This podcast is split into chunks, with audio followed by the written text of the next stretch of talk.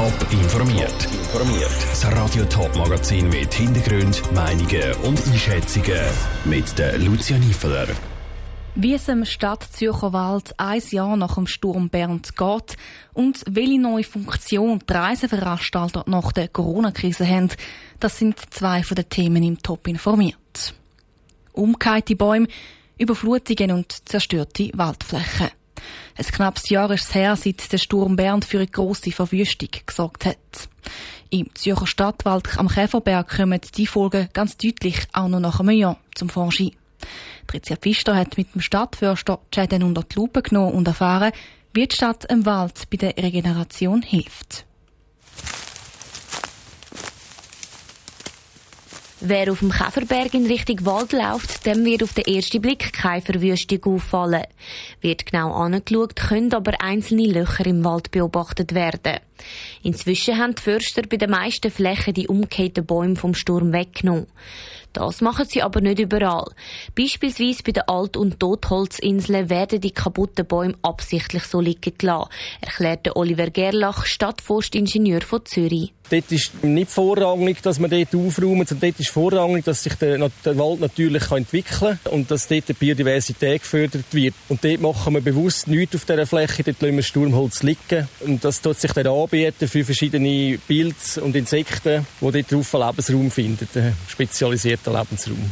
Auf den anderen Flächen, die sie aufräumen, werden zu einem späteren Zeitpunkt noch neue Bäume gepflanzt. Das aber auch nur, wenn es auf dieser Fläche keine Bäume mehr hat oder viel zu wenig.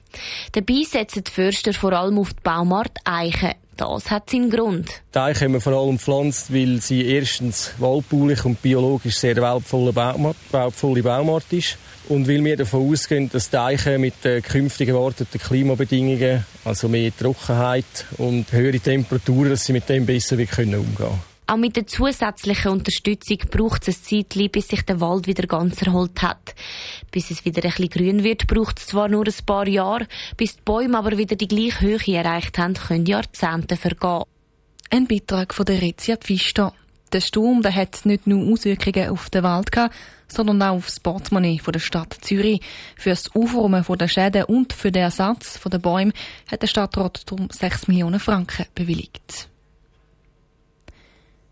Der Sommer sind sie wieder da. Die Festivals. Nach zwei Jahren Zwangspause können sie endlich wieder über die Bühne gehen. Wenn sie dann genug helfende Hände finden. Weil ein Haufen Festivals und Open Air suchen verzweifelt noch Personal, schreibt das Online-Portal Watson. Isabel Block hat bei Veranstaltern in der Region nachgefragt, wie es bei ihnen aussieht und an was der Helfermangel könnte liegen.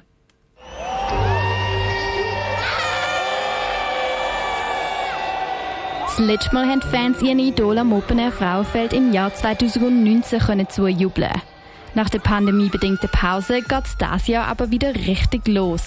Zwei Wochen vor dem Open Air fehlen aber immer noch Helferinnen und Helfer. Der Joachim Bodmer, Mediensprecher vom Open Air Frauenfeld, kann nur spekulieren, wieso es dieses Jahr schwieriger ist, Personal zu finden.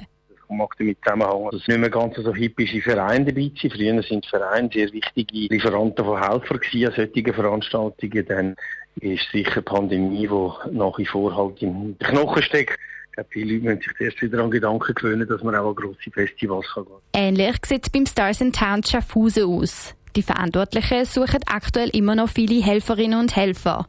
Auch für sie ist es in den Jahren vor der Pandemie noch einfacher gewesen, Personal zu finden, erklärt Diana Rüedi, Projektmitarbeiterin vom Stars in Town.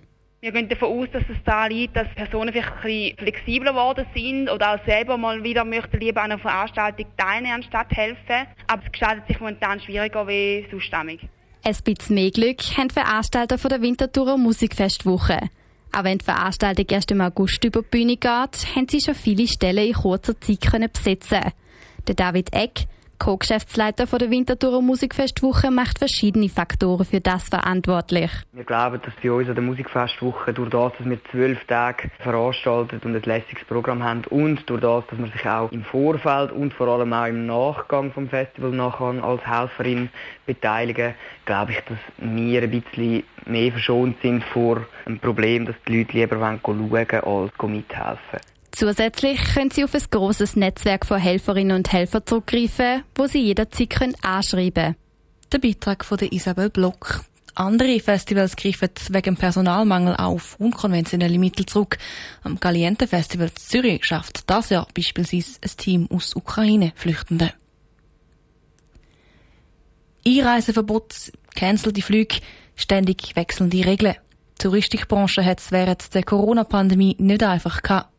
Jetzt, rund zwei Jahre später, geht es den Reisebüros wieder gut. Aber die Zeiten sind mit Corona und dem Krieg in der Ukraine immer noch unsicher. Die Reisebüros haben darum mittlerweile auch neue Funktionen übernommen. Andrina Botbeck. Corona ist vielen ans Portemonnaie gegangen besonders der Reisebüros. Der Reiseveranstalter der Touristik Swiss, zu dem beispielsweise Kuoni oder Contiki Reisen gehören, hat während dem Pandemiejahr 2020 einen Einbruch von fast drei Viertel Prozent erlitten. Jetzt geht es dem Unternehmen wieder gut und die Leute buchen ihre Reisen wieder vermehrt über das Reisebüro. Sie sagen froh, bei Problemen einen direkten Ansprechpartner zu haben, sagt der Geschäftsführer von der Touristik Swiss, der Dieter Zümpel. Es gibt einen großen Nachholbedarf bei unseren Kundinnen und Kunden nach Reisen. Dieser Nachholbedarf hat aber auch einen gewissen Beratungsbedarf. Jetzt in den unsicheren Zeiten sind wir als Reiseveranstalter da der erste Ansprechpartner.